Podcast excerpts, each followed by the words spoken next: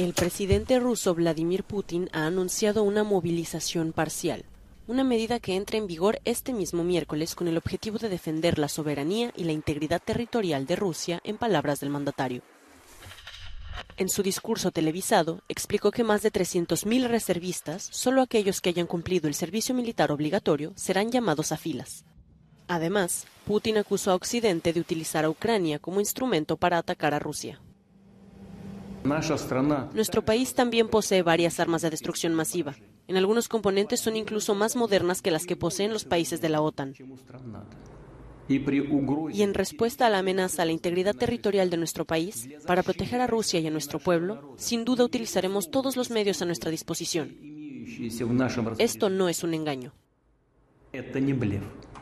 Respecto a los referendos de integración con Rusia, comenzarán este viernes en las regiones de Donetsk, Lugansk, Gerson y Zaporilla, parcialmente controladas por Rusia. Putin reiteró su apoyo, mientras que Zelensky los tachó de ruido y agradeció a los aliados de Ucrania que condenaran estas votaciones. No podemos, simplemente no tenemos ningún derecho moral a dejar que la gente cercana a nosotros sea despedazada por los carniceros. No podemos dejar sin respuesta su sincero deseo de definir su destino por sí mismos. Haremos todo lo posible para garantizar la organización segura de estos referendos, para que la gente exprese su voluntad y apoyaremos la decisión sobre su futuro que tomará la mayoría de la población de la República Popular de Donetsk y Lugansk, así como de las regiones de Zaporilla y Gerson. De hecho, en Zaporilla, en Melitopol, una administración respaldada por Moscú ha comenzado a entregar la ciudadanía rusa en forma de pasaportes. Estas imágenes fueron captadas durante una gira de prensa organizada por el Ministerio de Defensa ruso.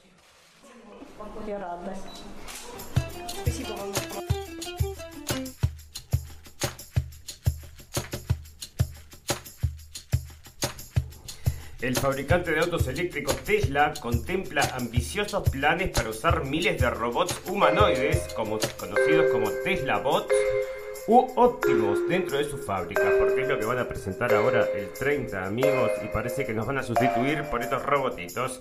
En geopolítica, todo el mundo está hablando acerca de lo que dijo, el, bueno, esperando lo que decía el presidente Putin, y habló hoy de mañana, se esperaba para ayer de noche. Bueno, subrayó que los intentos de destruir a Rusia se enmarcan en la estrategia de Occidente de suprimir los centros de desarrollo soberanos e independientes. Podrá ser, podrá ser, todo puede ser, amigos. Bueno, en salud, si te sentís un tanto lento y olvidadizo, te distraes con facilidad o te sentís completamente abrumado por las tareas cotidianas, podés estar experimentando un fenómeno común conocido como niebla cerebral. ¿De dónde vendrá eso, amigos? Para el final, noticias pum pum pum y muchas noticias más que importan y algunas que no tanto en este episodio número 19 de la temporada 5 de la radio del fin del mundo. Todas las verdades se ponen en juego. Se caen todos los ladrillos.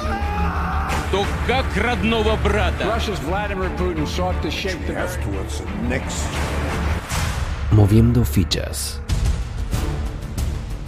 En un mundo de mentiras, la realidad supera la ficción.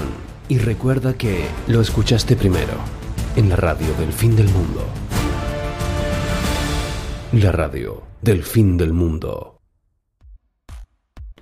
Bienvenidos escépticos y libres pensadores, gracias por estar ahí. Un nuevo capítulo de la radio del fin del mundo llegando a ustedes este miércoles 21 de septiembre, amigos. Feliz primavera para todos y para el otro lado del mundo el otoño, ¿verdad? Es así, empieza todo a la misma vez y todo el mundo está hablando acerca de el señor Putin y el peligro para la humanidad. Está diciendo mismo la gente de la ONU entonces que podríamos estar viviendo tiempos de peligros de destrucción. Bueno, este hombre está diciendo mismo que si tiene que usar armas nucleares, así lo dejó a entrever que, bueno, podría serlo, ¿no? El presidente de Rusia, Vladimir Putin, pronuncia un discurso este miércoles, poco después de que las repúblicas populares de Donetsk y Lugansk, así como las regiones ucranianas de Cherson y Zaporozhye, anunciaran que celebrarán referéndums para definir, decidir su posible adhesión a la Rusia a Rusia, los plebiscitos tendrán lugar del 23 al 27 de septiembre. Bueno, señores, no les gusta a la gente esta que se vote. Bueno, está dentro de la Carta de, la ONU de los, Derechos Humanos, amigos. O sea, podríamos entonces decidir democráticamente. No estamos destruyendo países a lo loco por defender la democracia. Y bueno, acá quieren votar y dicen que no los van a dejar. ¿Por qué no los vas a dejar? Bueno, ya sabes, ¿no? Porque esto, como está diciendo la gente de mm, Ucrania, entonces son solo ruidos. Bueno, comentando, comentando el transcurso de la operativa militar Rusia en Ucrania, el presidente dijo que su objetivo, objetivo sigue siendo el mismo, la liberación de todo el territorio del Donbass. Durante su intervención, el mandatario declaró que el objetivo de Occidente es dividir y destruir a Rusia. Y bueno, otra de las cosas entonces que decretó la movilización militar parcial del país, o sea que mucha gente entonces que mm, tiene que ir a luchar. Eh, y estos son como 300.000 personas que habían sido militares entonces, o sea que tienen ya experiencia, que van a ser llamados de vuelta al servicio, amigos. Y acá están todos hablando entonces ahora la prensa acerca de que les está sacando la libertad entonces el señor Putin en Rusia, pero ¿y en Ucrania? No se fijaron, ¿no? En Ucrania, bueno, es mucho peor, o sea, ni siquiera dejaron salir a la gente. Acá están informando que la gente se está yendo del país. Allá en Ucrania ni siquiera te dejaban salir del país. Y habíamos incluso traído en la prensa que hombres transgéneros habían sido detenidos en la frontera, amigos. Porque, bueno, no se los reconocía. Entonces son, serán xeno algo estos. Bueno, pero también los mandaban a luchar, así que vos decime, ¿no? Y otro que está hablando entonces acerca de esto, que lo que te digo es que el señor Guterres, que advierte que el mundo está en peligro, porque están todos allá en la ONU haciendo su papel, entonces de mandatarios del mundo. En una alarmante evaluación, el secretario general de Naciones Unidas, Antonio Guterres, advirtió el martes que las naciones están estancadas en una colosal disfunción global y no están listas o dispuestas a combatir los desafíos que amenazan el futuro de la humanidad y del planeta. Nuestro mundo está en peligro y paralizado, sentenció. Y será por todo esto del cambio climático, por supuesto, y el tema de Rusia y todo lo demás, amigos.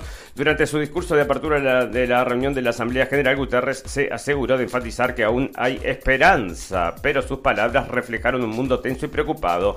Mencionó la guerra de Ucrania y el aumento de conflictos en todo el planeta, la emergencia climática, la grave situación financiera de los países en vía de desarrollo y los contratiempos en los objetivos de las Naciones Unidas para el 2030, amigo. Pum, pum, pum, porque no vamos a llegar, parece, incluyendo poner fin a la pobreza extrema y brindar educación de calidad a todos los niños. Bueno, ¿saben cómo están poniendo fin a la pobreza extrema, amigos? Esto va a suceder, porque los van a matar de hambre, parece, entonces, y es lo que estaban diciendo, ¿no? Bueno, un mundo está en peligro, y esto está saliendo entonces también de F, el secretario general de la ONU, Antonio Guterres, abrió el martes la reunión, una dura advertencia sobre la situación del mundo, amigos. Bueno, algo que también nosotros estamos advirtiendo y eh, coincidimos entonces con la gente de... Mm, con el señor Guterres, ¿verdad?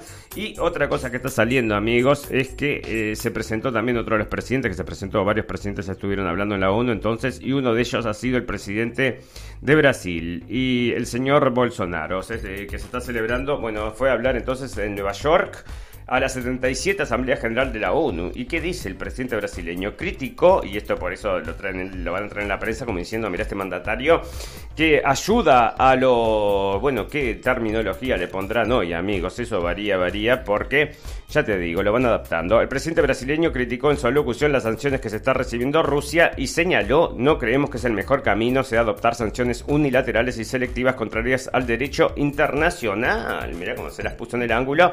Y por su supuesto, este es el motivo por el cual ahora van a seguir empujando, bueno, van a agarrar estas palabras como el amigo del dictador o algo por el estilo y van a seguir empujando al señor Lula da Silva, ¿verdad? Bueno, otra cosa que está saliendo, amigos, es que esta contraofensiva que se comenzó a dar en Rusia, entonces, que se comenzó a dar entonces en Ucrania por parte de las fuerzas de, de la OTAN, vamos a decirlo como es, y el gobierno de Estados Unidos. Bueno, pero resulta que ¿qué pasó? Kiev anunció con bombo y platillo el inicio de una contraofensiva en la región de Kharkov, o sea, el frente, o sea, frente al Donbass. Las fuerzas respaldadas por la OTAN lograron liberar una porción del territorio de 70 kilómetros de largo y de una treintena de kilómetros de profundidad. Este análisis sale de Volternet. Inmediatamente el presidente Zelensky viajó a esa franja del territorio recuperado, concretamente a la ciudad de Isium, y anunció allí la cercana victoria de Kiev sobre el invasor ruso. Mientras tanto, la prensa occidental habla sin descanso de la derrota rusa y se interroga sobre un eventual complot que derrocaría al, en Rusia al vencido Vladimir Putin, ¿no? Porque estaban hablando que también lo querían sacar del gobierno. Bueno, eso estuvo durante dos semanas en las noticias, amigos. La realidad es bastante diferente. Las fuerzas de Kiev dirigidas desde Occidente nunca penetraron en el Donbass ni en la República Popular de Lugansk Tampoco en la República Popular de Donetsk. Solo se limitaron a recuperar territorios que el ejército ruso había conquistado, pero que nunca ocupó. Desde el inicio de la operación militar rusa, el presidente Putin anunció que el objetivo de Rusia era defender las dos repúblicas populares de Donbass y que no anexaría mm, que no anexaría Ucrania, que solo se planteaba desnazificar el país, o sea, liberarlo de los nacionalistas integristas.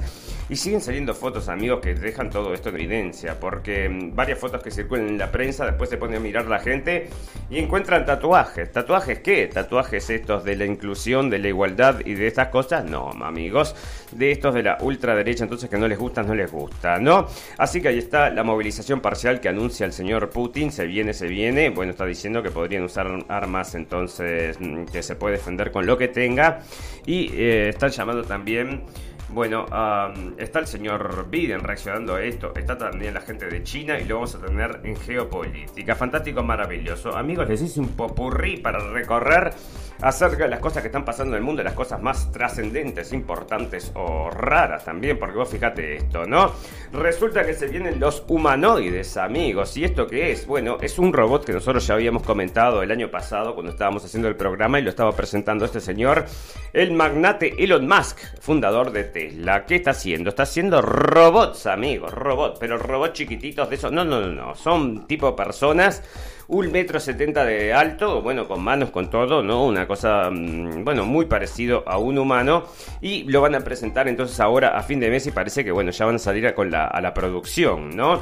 El fabricante de autos eléctricos Tesla contempla ambiciosos planes para usar, bueno, para, porque estos son los robots entonces que va, eso es el plan que tiene él, ¿eh? Durante largos meses Elon Musk nos ha prometido que pronto representará al mundo el, el prototipo de su esperado robot llamado Optimus o sea, el Tesla Bot con en el día AI que va a ser ahora entre unos días, ¿verdad?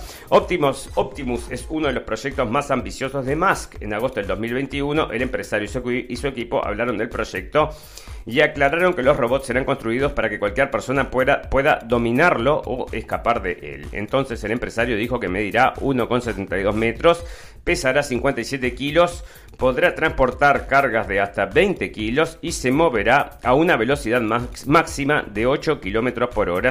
Se supone que el robot podría llegar al mercado en 2023, aunque hasta el momento no hay nada confirmado.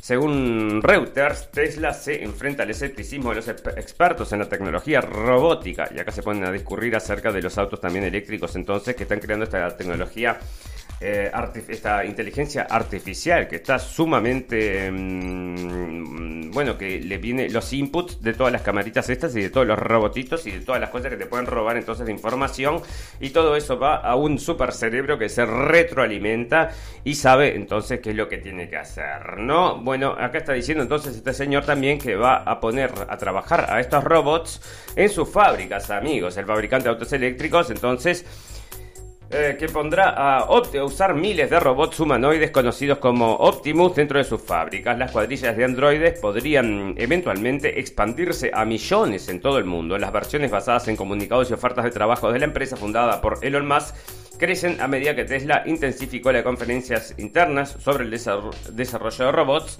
y ahí está, amigos, porque una vez que le funcione a Tesla, luego le va a funcionar también para Amazon, le va a funcionar para mm, todas estas empresas que están trabajando, produciendo cualquier cosa. Y bueno, ¿qué va a pasar? ¿Qué va a pasar? Nos van a comenzar a sustituir, como decía, bueno, esta mm, teoría de la conspiración y bueno, esto también está dentro del ámbito de la mm, ciencia ficción, amigos, que cada día se está volviendo más realidad y por eso nosotros le decimos que la realidad supera la ficción. Digamos, usted, dentro de unos años vamos a tener entonces acá unos robots que te van a traer la leña para mm, el fuego y te van a revolver la olla del guiso. Bueno, algunas cosas puede hacer el bicho ese, dicen. Revuelve, revuelve. Bueno, acá están diciendo también y sale del país, amigos Usted se ha vuelto más rico, me imagino, en esto, en este tiempo, ¿no? Quizás usted no, pero sí el 1% del planeta sigue acumulando entonces la, la riqueza mundial. El 1% más rico del planeta sigue acumulando el 45,6% de la riqueza en el 2021. 1,7 puntos más que en 2019, o sea que bueno, ya ven cómo es, ¿no? Y el informe augura que este pequeño grupo seguirá creciendo, el número de millonarios alcanzará los 87 millones, bueno, y ahí está, ¿no? Y el número de pobres y muertos de hambre no les importa, entonces, pero ahí está, el 1% sigue acumulando las riquezas, amigos, y tengo un artículo por acá que está en inglés, no, no lo bueno, pero está, es acerca de BlackRock, amigos, y cómo todas estas empresas, em, bueno, esta empresa de inversión ya parece que está, es la que domina al mundo. ¿eh? Bueno, otra cosa muy importante, amigos, que no quiero mm, olvidarme de comentarles, que está saliendo entonces y sale de NBC News, amigos. ¿Y qué está diciendo entonces NBC News? Está diciendo que, mm, que no, perdón, sí, porque el señor Biden dijo que la pandemia se había terminado. Salió en una entrevista entonces que de 60 minutos dijo muchas cosas en esa entrevista. Dentro de otras cosas dijo que iba a defender a Taiwán con uñas y dientes. Y vos sabes que el Pentágono está diciendo, no, no, no es tan así. Así que, bueno, es una cosa que nos llama la atención de que le lleven la contra a los presidentes. Ya había pasado con el señor Trump y ahora está pasando entonces con el señor Biden. Bueno, con el señor Biden lo podemos comprender, ¿no? Pero bueno, parece que es una tendencia y que esta gente no se deja gobernar la gente del ejército de Estados Unidos. Bueno, después de que el presidente Joe Biden dijo que la pandemia de coronavirus había terminado, en una entrevista este domingo, muchas personas se preguntaron cómo conciliar su comentario con el hecho de que en Estados Unidos todavía tiene un promedio de 500 muertes por, este, por esta cosa todos los días. Pero ¿qué pasa? ¿Qué pasa, amigos? Están diciendo entonces que esto es una enfermedad que se va a quedar. Dicen que el Instituto de Métricas y Evaluación de Salud o IHME, una organización de investigación de la Universidad de Washington que modela regularmente las muertes por esta cosa, predice una disminución de los muertos en los próximos dos meses. Pero, pero, no me sorprendería si tuviéramos una magnitud similar de muertes por esta cosa que como la que tenemos en la gripe.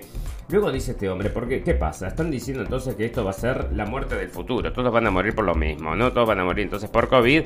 Va a ser la causa de muerte más común del mundo. Y acá mismo en esta nota está diciendo este señor que eh, muchos de los casos de muertes eran muertes con y no por, ¿no? Él mismo estaba haciendo esa diferenciación, entonces en esta entrevista de la, de la mm, eh, CBS, bueno, habiendo llenado cientos de certificados de defunción en mi vida, sé que algunas de estas muertes son con en lugar de dijo Watcher, que es el, uno de los médicos estos. No, Murray estimó que la mitad de las muertes anuales pueden caer en esa categoría. Así que ahí está, entonces, hasta ahora se estaba dando que era una de las terceras causas de muerte, entonces, abajo del cáncer y mm, no me acuerdo cuál era la otra, ¿no? Pero ahí está entonces y va, va a seguir, va a seguir amigos.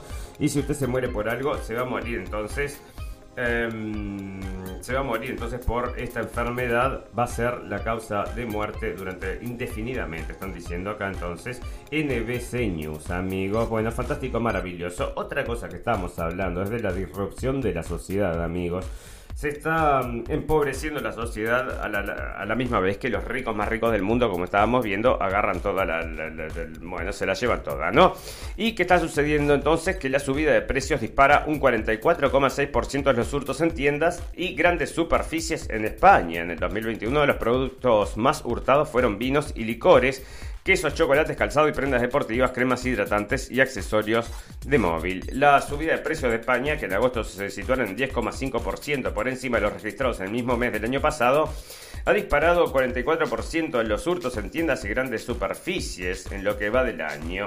Durante el primer trimestre del año se produjeron 3.600 hurtos y bueno, todas estas cosas entonces la gente mm, no tiene dinero y empieza a aparecer todo esto y va requebrajando a la sociedad de a poquitos amigos porque por supuesto se pierden los valores, se pierde todo si no tenés comida, ¿no? Y así está la cosa. Bueno, resulta que también está pasando amigos que esto nos parece muy interesante de tocar es el hecho de los inmigrantes. El hecho de los inmigrantes que llegaron a Estados Unidos inmigrantes que los trae y que les permite entonces la entrada, bueno, así como sucede también en Europa, sucede en Estados Unidos, son votantes nuevos, amigos votantes para la causa entonces de seguir trayendo, de seguir, bueno, entonces si vos llenás los cantones, distintos cantones, podés hacer la diferencia, tenés una parte de los tuyos que no saben ni siquiera lo que está pasando y los traes a ellos y les decís más o menos qué es lo que tienen que hacer. Y lo hacen, entonces con, bueno, continuamos entonces con esta calecita, nosotros los, ustedes nos siguen votando nosotros los seguimos trayendo. ¿No? Migrantes demandan al gobernador de Florida por traslado, amigos, porque resulta como los traían entonces de Estados Unidos, los llevaron a Texas. Y en Texas no les gusta, no les gusta, y dijeron, bueno, los vamos a mandar, los subieron en un avión y los mandaron a un barrio, el pipí cucú, el más pipí cucú de Estados Unidos, con toda una política de bienvenida a los inmigrantes, pero no hay ninguno allá donde los mandaron que es bueno, se llama mm, eh, Martha's Vineyard, eh, es donde mandaron entonces, es en Massachusetts, y es donde mandaron a 50 personas, 50 inmigrantes ilegales, y bueno, los rebotaron, ¿no? A pesar de que cada casa allá tiene el tamaño de un estadio, entonces no tienen lugar. Dicen que no tienen lugar, bueno, por supuesto, ustedes ya saben cómo es, porque las casitas están todas ocupadas para los empleaduchos, amigos, y no tenemos lugar entonces para recibir a, este, mm, a estos inmigrantes, entonces por eso te digo que esto es todo una hipocresía como todo lo demás. Bueno, gobiernos europeos han gastado medio billón de euros en la crisis energética, amigos, medio billón que le podrían dar, bueno, ¿en qué los usan? No, o sea, si no lo gastan en esto, o sea, lo gastan cosas malas, así que mejor, bueno, la crisis andás a ver si no nos vendrá bien. Los gobiernos europeos han destinado casi 500 mil millones de euros en el último año para proteger a los ciudadanos y a las empresas de la subida de los precios del gas y la electricidad, según estudio publicado el miércoles en el centro de estudio Bruegel. Y bueno, los meses de subida han llevado a los gobiernos a tomar medidas para reducir los precios de la electricidad. Sí, bueno, está, pero está subiendo todo.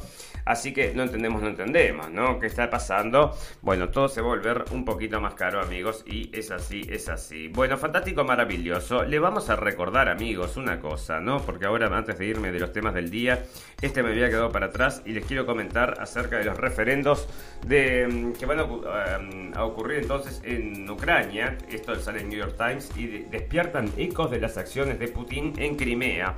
Vamos a recordar que en Crimea fue lo mismo, amigos. Tomaron entonces la zona y llamaron una votación y llamaron también a que vengan a fijarse. No, no vamos, no creemos en esa votación. Bueno, eh, parece que es lo mismo que va a pasar acá, amigos y lo van a terminar anexando entonces democráticamente y usted cree en la democracia, si cree en la democracia va a tener que creer entonces en estas votaciones.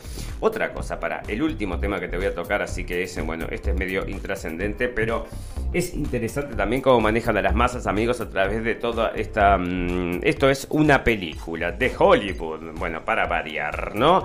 ¿Y cómo se llama esta película? La Mujer Rey. La Mujer Rey entonces es una película protagonizada por Viola Davis la actriz ganadora del Oscar Viola Davis dijo que el futuro del cine de gran presupuesto con presencia femenina negra en Hollywood está en juego con el estreno del fin de semana del filme épico La Mujer Rey, en el que interpreta a una guerrera africana. Pero mira cómo la pone, ¿no? El futuro del cine de gran presupuesto con presencia femenina negra en Hollywood está en juego. O sea, si no la vas a ver, entonces no vas a ver más películas de estas. ¿Y qué es lo que cuenta esta película? Son unas guerreras africanas que luchan contra el hombre opresor blanco que viene a tomar África. Ese es el, bueno, el contexto entonces, y ellas luchan por la libertad de sus pueblos.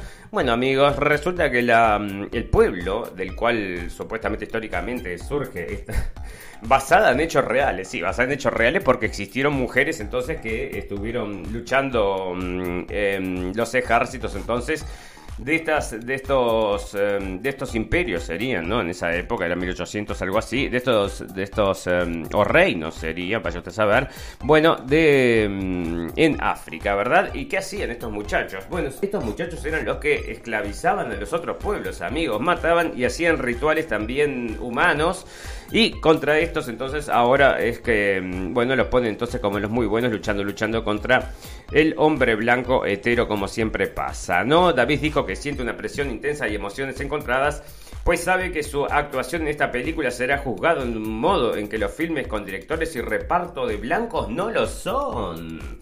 Bueno, primero que nada, la película debe hacer dinero y me siento conflictuado al respecto porque tenemos solo una o dos oportunidades. Bueno, porque todo es así, amigos, la guerra esta que se está dando, entonces, guerra racial, empujada por Hollywood, porque anda a fijarte quiénes son las escritoras de, este, de esta película, la mujer rey, la mujer rey entonces y te das cuenta, bueno, es una cosa extrañísima, amigos. Nos ponen unos contra otros y imágenes muy violentas, muy violentas de mujeres entonces de color atacando al opresor blanco. Y esa repetición constante, ¿a vos te parece que es buena para la sociedad? Por supuesto que sí. Dicen estos que siguen promocionando todas estas cosas, entonces que nos van degradando de a poquito, de a poquito. Y rapidito, rapidito. Bueno, Suiza, no esta geopolítica, amigos, vamos a hacer un recorrido a ver cómo venimos porque estuvimos charlando un poquito de todo, ¿verdad? Y estamos bien. Bueno, resulta entonces que Suiza no va a reconocer los referendos en Ucrania, amigos. Está saliendo de Swiss Info. Y Suiza se ha unido a otras naciones occidentales para condenar los planes rusos de celebrar referendos en cuatro zonas ocupadas de Ucrania. Y dicen que entonces eh, Suiza no participará militarmente en el conflicto en curso, pero la neutralidad no significa indiferencia o falta de solidaridad, amigos. ¿Con quién? Con los votantes. ¿Por qué no mandan a alguien a certificar ahí eh, la votación? Vamos para, para, frena todo. Antes de seguir disparándonos, vamos a ver qué es lo que quiere esta gente.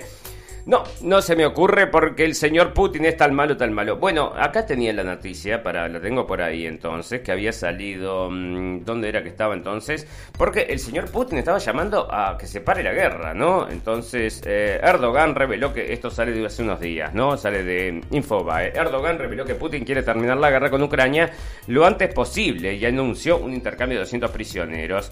Rusia y Ucrania han acordado proceder a un intercambio de 200 prisioneros Pronto se canjearán 200 principales. El mandatario estimó que se trata de un gran avance significativo en la contienda. El dirigente no dio más detalles de acuerdo ni sobre el perfil de los prisioneros. Erdogan se reunió con el presidente ruso Vladimir Putin la semana pasada en la cumbre regional de Uzbekistán. Aseguró que este quiere terminar lo antes posible con la guerra. En Uzbekistán me reuní con el presidente Putin y tuvimos discusiones muy extensas. Y él me ha demostrado que está dispuesto a terminar con esto lo antes posible. Esa fue mi impresión porque la forma en que van las cosas en este momento es, bastante problemática. Y bueno, ahí está entonces. Pero lo interesante de esta nota, amigos, es que están diciendo que es el señor Putin el que quiere buscar la paz. Y la gente esta de la OTAN y la gente de Ucrania. Y bueno, todos estos entonces están negando. Y vos decime por qué seguimos con esta guerra. Estamos matando de hambre al mundo. Y bueno, decían, es para luchar contra la pobreza extrema. Por supuesto, amigos, debe ser ese el motivo. Porque en cualquier momento, si no le llega comida por todas estas cosas, no existe para la pobreza extrema. No existe nada.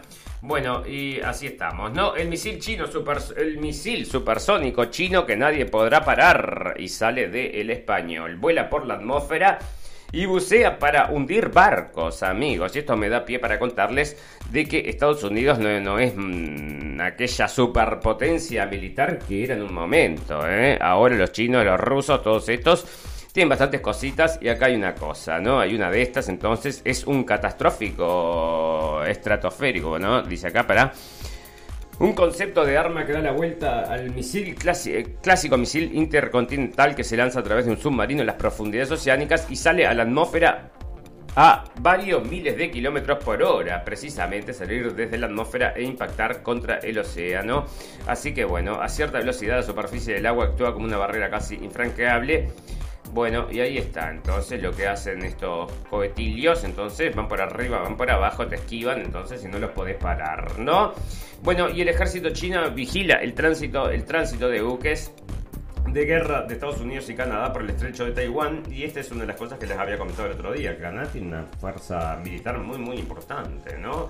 Una cosa rara. Bueno, Xi Jinping alienta a los militares chinos a enfocarse en la preparación de acciones militares y sale de actualidad RT, amigos. Así que ahí está informando eso. Porque será que, bueno, en algún momento o la frenamos acá o, se, o nos damos de bomba. Así mismo se están diciendo esta gente.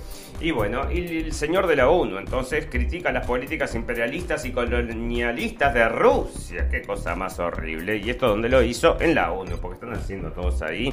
Hacen todo su papel, ¿verdad? La Asamblea General de la ONU escuchó el discurso del presidente francés Emmanuel Macron, quien arremetió fuertemente contra Rusia, alegando que las políticas del Kremlin eran imperialistas y colonialistas, poniendo de manifiesto que la invasión de Ucrania era un peligro global. Bueno, ahí estaba Francia, ya lo habíamos leído entonces el otro día, que entrenaba yihadistas, una cosa allá, o les pagaba, era una cosa así entonces en un país de África, amigos.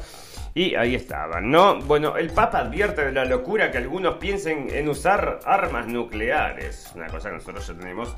Bueno, mm, ya lo habíamos sospechado desde el principio, porque me parece que ese va a ser el fin, amigos. Bueno, también, bueno, se está acordando acá de que podemos explotar todos en pedazos el señor Papa, que, porque le puede pegar también allá en el Vaticano, debe ser eso, ¿no? Bueno, eh, Putin solo abandonará... esto lo dice el canciller alemán eh, Olaf Scholz y aseguró que Putin solo abandonará su guerra si ve que no puede ganar. Bueno, así que van a seguir insistiendo con esto. ¿Cuánto tiempo más? Hasta que fundamos a toda la Unión Europea, a toda la gente que está ahí y que empecemos a tener todos los problemas estos por el hambre que se viene, ¿no? Bueno, eh, mirá lo que está saliendo acá en MCN y están diciendo que Rusia reconoce 6.000 soldados muertos, o sea, 6.000 soldados rusos muertos y cifra en 61.200 los soldados ucranianos muertos en la guerra, amigos. Así que esos son los números que se trabajan allá en Rusia y ya ven ustedes que la proporción es muy importante, ¿no? Bueno, Países Bajos atribuye al pánico la, la movilización militar anunciada de Putin y bueno, están todos estos de la Unión Europea gritando al unísono, amigos, no hay independencia. Eso es lo que hablan entonces los partidos, los partidos estos de ultraderecha. O sea, si estamos diciendo todo lo mismo, exactamente lo mismo, es porque, bueno, no estamos pensando con nuestras propias cabezas, ¿verdad? Bueno, regiones de Ucrania anuncian referendo y así, y así, amigos. Y bueno, en cualquier momento explotamos todos en pedazos y ese es el resumen de todo esto, ¿verdad? Pero pasan cosas también en política. ¿Qué está pasando en política? Hay distintos países, distintas políticas para analizar. Y esto es en Francia, amigos, otras de este señor Macron, ¿no? Porque traen refugiados, refugiados para todos lados y ahora están diciendo entonces que lo quiere mandar a las partes más em, donde no hay tanta gente. Entonces, ¿qué quieren hacer? Los mandan a pueblitos y les arruinan los pueblitos, porque vos metes 600 personas en un pueblito de 300 y bueno, le cambia toda la estructura del pueblito y la gente no le gusta, no le gusta y están quejándose, ¿no? Está llamando entonces para mandar a los inmigrantes a áreas de, em, que no están tan pobladas en el país y la gente está pegando el grito en el cielo, ¿no? Bueno, acá están diciendo entonces de... Em, esto sale de la Deutsche Welle, amigos y le está diciendo al pueblo alemán que no se preocupe, que parece que los... Eh, esto dice que están los, eh, los tanques estos de gas entonces, de gas storage, que están 90% llenos, o sea que tienen gas, tienen gas, que no te preocupes, pero ¿por qué está subiendo todo? Mil por ciento, y siguen saliendo notas, amigos, en la prensa alemana, que la gente, bueno, da vueltas carreros en el aire, y yo también, porque son todas estas de Calentar la casa poniendo unas velas. Prende solamente una bombita de luz y con eso usa para calefacción. ¿no? Unas cosas que vos decís, ah, estás tomando el pelo. Bueno, sí, y la gente dice que estamos volviendo a la edad de piedra. Y parece que sí, todo sea por la libertad, la democracia, la igualdad, todas esas cosas. No, un nuevo país quiere reducir su dependencia del dólar. Y esto es de Myanmar, amigos, que quiere, sale de actualidad RT. Myanmar les encanta, ¿no? Les encanta esto. Pero bueno, ¿por qué me parece interesante? Porque hay algunos que sí están cambiando entonces las... Em, el criterio del mundo. Myanmar quiere reemplazar el dólar usado para intimidar a las naciones más pequeñas por el rublo, el yuan y la rupia, afirmó el líder de la junta militar del país, Miu Aung Hlaing, informa Bloomberg. El país asiático aspira a reducir su dependencia de la divisa estadounidense usando, usado para el comercio las monedas de otras naciones. Y este es el otro BRICS Plus, porque habían dicho BRIC Plus o sea que no sabes los países que van a estar adentro y el plus podría incluir dentro de ellos Argentina, amigos, que también estaba haciendo algunos trámites para eso. Sigue, amigos, el conflicto, esto de política también es internacional, y es el tema este de la bomba nuclear que están haciendo los iraníes. Los iraníes están haciendo una bomba nuclear, grita Israel desde hace 30 años. Bueno, hasta ahora no la ha tenido. Y ustedes, señores de Israel, no, no, estamos hablando de Helios, no me cambie el tema. Bueno, el presidente de Irán, Ebrahim Raisi, trasladó este martes a su homólogo francés Emmanuel Macron, que está en todos lados, como el figuretti que está listo para cerrar un acuerdo nuclear justo, pero lo condicionó al cierre de una investigación de la Agencia Atómica de la ONU sobre trazas de uranio no declaradas por Teherán. Y esto es lo peor que pudieron hacer, es, firmar el certificado este de, de armas nucleares porque los acosan, ¿no? Y, y, no los dejan tampoco tener su propia energía nuclear. Bueno, si tienen la capacidad, imagínate, ¿no? O sea, ahora que la energía está tan complicada. Bueno, Líbano aplicará en octubre las reformas exigidas por el FMI, amigos, y sale de msn.com. ¿Y por qué traigo esto? Porque esto es exactamente, amigos, lo que ha pasado con todos los países del mundo y muchos de ellos en Sudamérica. El Líbano aplicará en octubre las reformas exigidas por el Fondo Monetario Internacional a cambio de un rescate financiero si existe la voluntad política para hacerlo, declaró el martes el ministro de Hacienda. El ministro interino Almin Salam habló con el Associated Press tras reunirse con una delegación del FMI que se encuentra en el país desde el lunes. Las reformas incluyen reestructurar el sistema bancario y modificar las leyes sobre cuentas bancarias secretas, por supuesto. El pequeño país mediterráneo se encuentra en una severa crisis económica, pero a esto es lo que voy, amigos, es que eso es lo que te informan, ¿no? Pero después tiene una lista, un paquete de medidas entonces que son también sociales, ¿no? Y educativas, y tenés que poner esta inclusión y los cursos de no sé cuánto. Bueno, hay una cosa que está rarísima, rarísima. Los dueños del mundo entonces están con el FMI y es como impulsan y empujan todas estas cosas. Bueno, Gran Bretaña limita las facturas energéticas de los negocios. Gran Bretaña impondrá un tope y sale de AP. Gran Bretaña impondrá un tope a las facturas mayoristas de energía de las empresas este invierno, según anunció el gobierno el miércoles dentro de un paquete de medidas para proteger a personas y compañías ante unos precios disparados de la energía. Bueno, otro de los motivos por los cuales va a caer la producción, amigos. O sea, no tenés energía para producir, va a caer la producción. Y es lo que les decimos, ¿no? Esto es un. Bueno, las piecitas del dominó, ¿viste? Cuando las ponen una tras de otra para que caigan. Bueno, ya tiraron la primera y había sido entonces con todas estas cosas de no poder ir a trabajar por el que. con la diosa, ¿no? Y después tenés que ponerte este proceso para poder trabajar y la gente, bueno, la gran renuncia, ¿no? ¿Por qué renuncia la gente? Nadie sabe, nadie sabe. Nunca había renunciado tanta gente en la historia de la humanidad. Es una cosa nueva para analizar con los sociólogos. Bueno, pero quizás haya algo ahí. No, no, no hay nada. Solamente a la gente le gusta más trabajar desde la casa, lo que están diciendo, ¿no? Bueno, acá entonces Alemania, como se está se lo está viendo venir, entonces anuncia la nacionalización del gigante de gas Uniper y sale de MSN. El gobierno se hará cargo del alrededor del 99% de Uniper, dijo el ministro alemán de Economía en un comunicado. Uniper es un pilar central del suministro energético alemán. Explicó, bueno, lo compraron, entonces, en cuanto lo compraron, el acuerdo sustituye un plan de ayuda inicial dado a conocer en julio bajo el cual Berlín había tomado una participación del 30% del grupo, primer importador de gas a Alemania. Bueno, y ahí está. Entonces, eh, por un total, Berlín comprará ahora todas las acciones de Fortum a un precio de 1,70 euros por acción por un total de 500 millones de euros según el documento. Alemania también realizará un aumento de capital de la empresa por 8 mil millones de euros, indicó el gobierno. Y ahí está. Entonces, amigos. Y también firmará, Alemania mismo firmará un contrato de gas natural licuado con eh, Emiratos Árabes Unidos. La van a traer allá la conchinchina porque los rusos son muy malos y siguen con todas esas cosas, ¿no? Así que ya ves. Bueno, fantástico, maravilloso. Vamos a hablar un poquito de sociedad, amigos, porque hay muchas cosas pasando en este mundo que está, ustedes ya saben, estamos todos locos, todos de la cabeza. Así que yo les voy poniendo las noticias de a poquito, ¿no? Le vamos dando las poquitas estas noticias de a poquito. Bueno, pero están diciendo entonces, y esto sale del Jares, amigos, que somos una democracia, pero están pidiendo para que bloquean los social media. Y esto es en Israel. La, mm, el comisionado de policía de Israel dio una, eh, conferencia donde está llamando entonces a mm, cerrar Facebook y todas estas cosas entonces por la desinformación solo en situaciones extremas. Pero si lo están poniendo ahí sobre, mm, bueno, en cualquier momento te sacan Twitter. ¿Y por qué? Porque, bueno, democracia dicen allá, bueno, no, sabemos, ¿no? Bueno, resulta que acá esto es Inglaterra, amigos, y estamos leyendo cosas de sociedad. Resulta que en Inglaterra, ¿qué sucede? Hay un pueblito allá, donde era? No era un pueblito, esto era... Mm, Lancaster, una cosa así, una ciudad. Y hay tantos musulmanes y tantos indios que hay bandas y ahora se están, hay una... Mm, violentos encuentros entonces eh, de grupos ¿no? que se enfrentan en las calles de, eh, de musulmanes y de hindúes, ¿no? O sea que bueno, ya te digo, Trate el problema a casa y ahí están, ¿no? Rompiendo todo. Bueno, resulta que acá están informando, amigo, y sale del Independiente. Esto es genial, ¿no? Escucha esto. Están diciendo que la isla de Sardinia está ofreciendo a la gente 15 mil dólares para que se vaya para allá a vivir, amigo. Pero esta isla es divina, ¿no? Una isla ahí en el medio. Bueno, con unas playas paradisíacas Y bueno, están pidiendo entonces que la gente se vaya a vivir ahí para repoblar. Bueno, ya te digo, ahí están, ¿no? 15.000 euros le pagará, esto será promoción, bueno, ahí está, ¿no?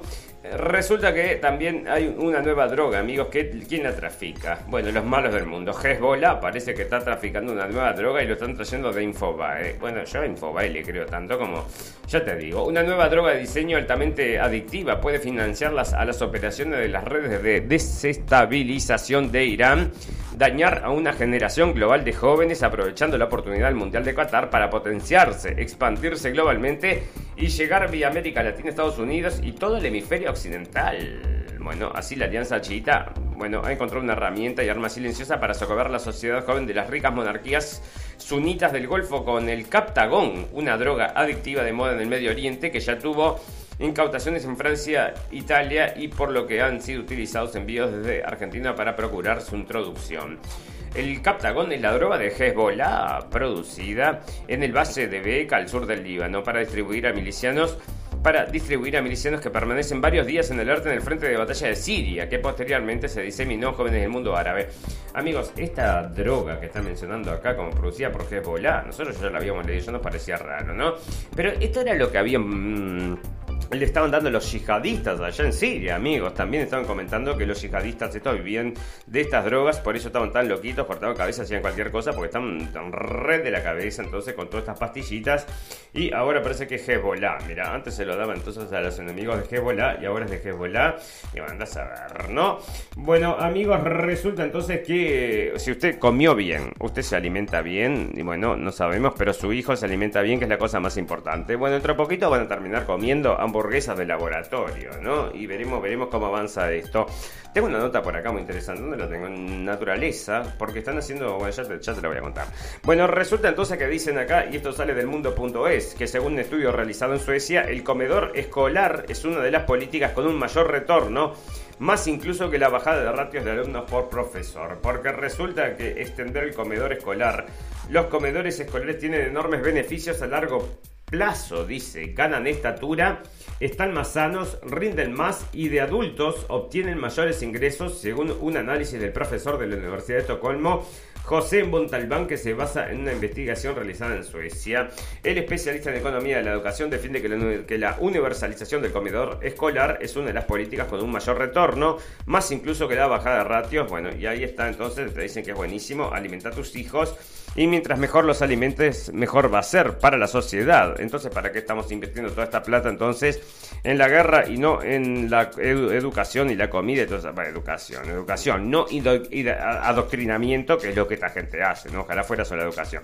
Bueno, ¿qué está pasando acá? Y esto sale de Pew Research, que es esta, este análisis entonces este análisis que hacen allá en Estados Unidos. Lo traen todos los medios de prensa importantes y por eso lo hace la radio del fin del mundo, por supuesto. Y están diciendo entonces que la gente consume muchísimo, muchísima información en los medios sociales, amigos.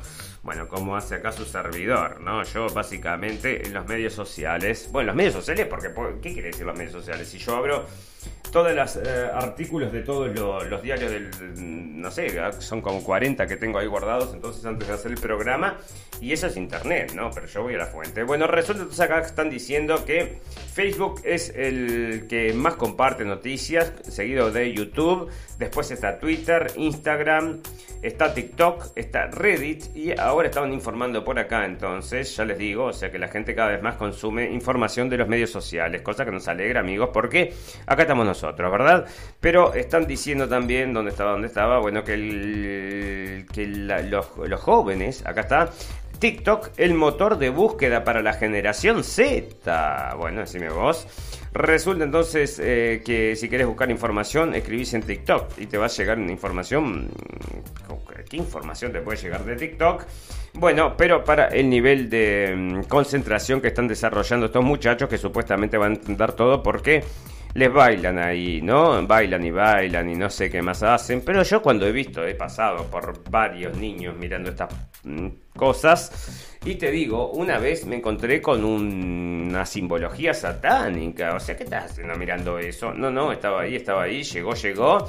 Y me parece medio raro, ¿no? Bueno, fantástico, maravilloso. Amigos, les vamos a recordar que a las 2 de la tarde nos pueden escuchar por Radio Revolución. Saludamos a todos los amigos de los dos lados del, del río, amigos, porque tenemos eh, oyentes uruguayos y argentinos.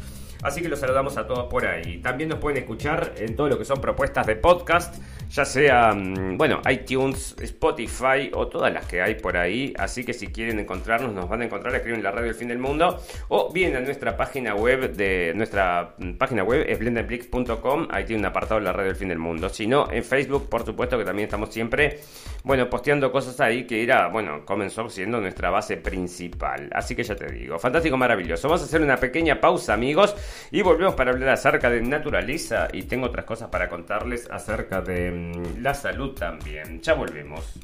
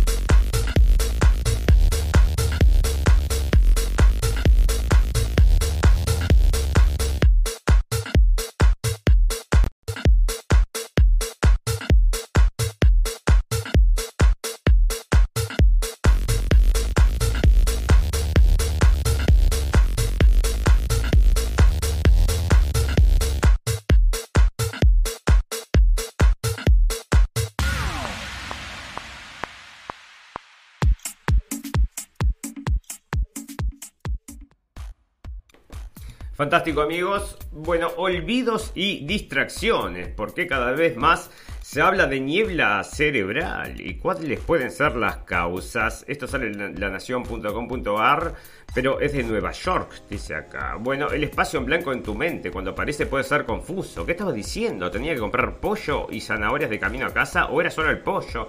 ¿Por qué de repente es tan difícil prestar atención?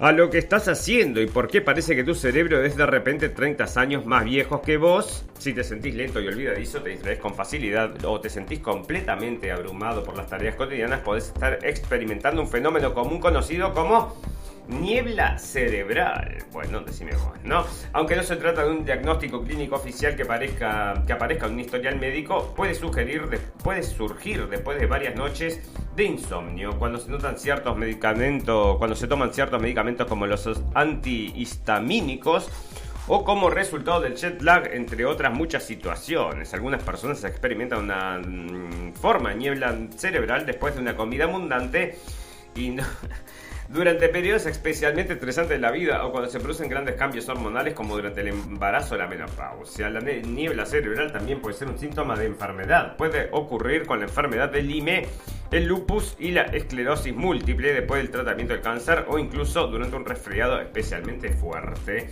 Amigos, está sucediendo, ¿verdad? Y es todo lo normalización, es esto. En los últimos años el término también se ha asociado estrechamente con el deterioro cognitivo que muchas personas experimentan durante o después de luchar contra la pandemia esta, ¿no?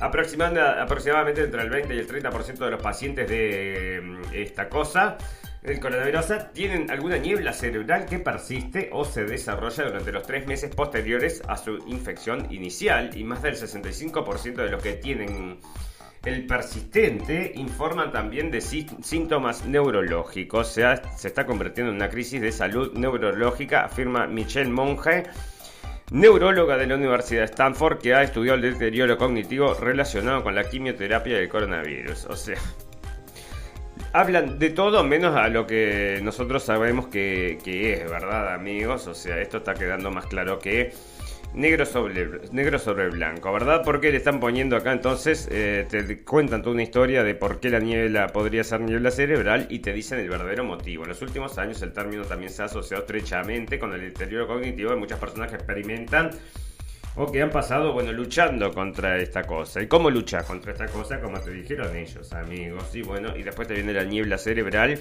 Y eh, estoy haciendo una traducción, es una traducción corta de un video, entonces que mm, encontré del ministro de Salud de Alemania, que ya tiene dos meses aproximadamente, donde este hombre ya está hablando, o sea que en el primer mundo sí se acepta y se habla en la televisión acerca de los efectos secundarios.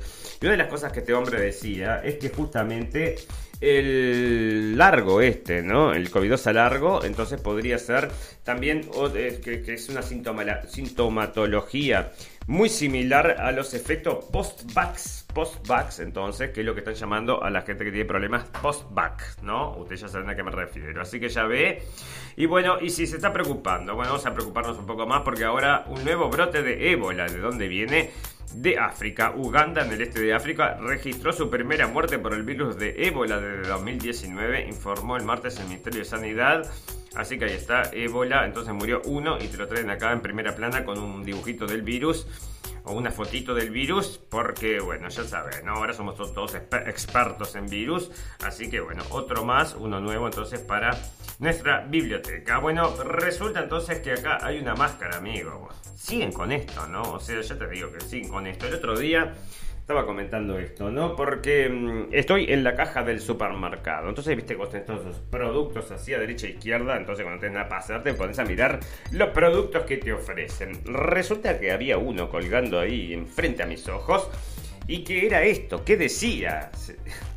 Tapa boca tapa boca, te decía, y te decía vamos a cuidarnos entre todos, pero no te decía nada, nada, nada de protección, ni sanitario, ni nada, era una cosa de tela y se llamaba así, amigo, tapa boca. Y bueno, como ustedes saben, nosotros nos, nos, cuesta mantener la, boca tapada. Así que, bueno, nos reímos de todas las cosas, ¿no? No sé cómo es ponerle tapa boca. O sea, no sé, tendría que inventar algo más. Pero parece que es eso, ¿no? Y la gente lo entiende, lo entiende y se la pone. Bueno, resulta entonces acá que están diciendo que hay otra, otra máscara, amigos. ¿Y qué hace esta máscara de especial?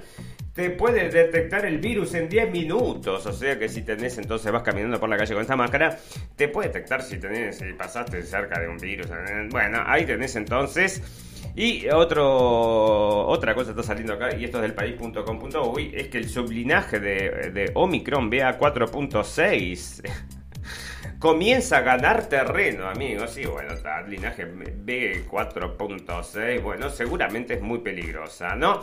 Hay famosos entonces que le están pasando cosas, amigos, y uno de ellos es Mike Tyson, entonces, y en algún momento habíamos leído que este hombre lo había asociado, ya saben, al proceso, ¿no? Pero ahora Mike Tyson explica su problema de salud que lo obliga a usar silla de ruedas. El exboxeador estadounidense Mike Tyson ha revelado que padece una rara enfermedad conocida como ciática que a veces le obliga a estar en sillas de ruedas. Durante una reciente entrevista en New Max TV, Tyson abordó su único problema de salud tras haber generado preocupación entre sus seguidores el mes pasado después de que lo vieran en una silla de ruedas. Tengo ciática, de vez en cuando me da un ataque, dijo el campeón de pesos pesados.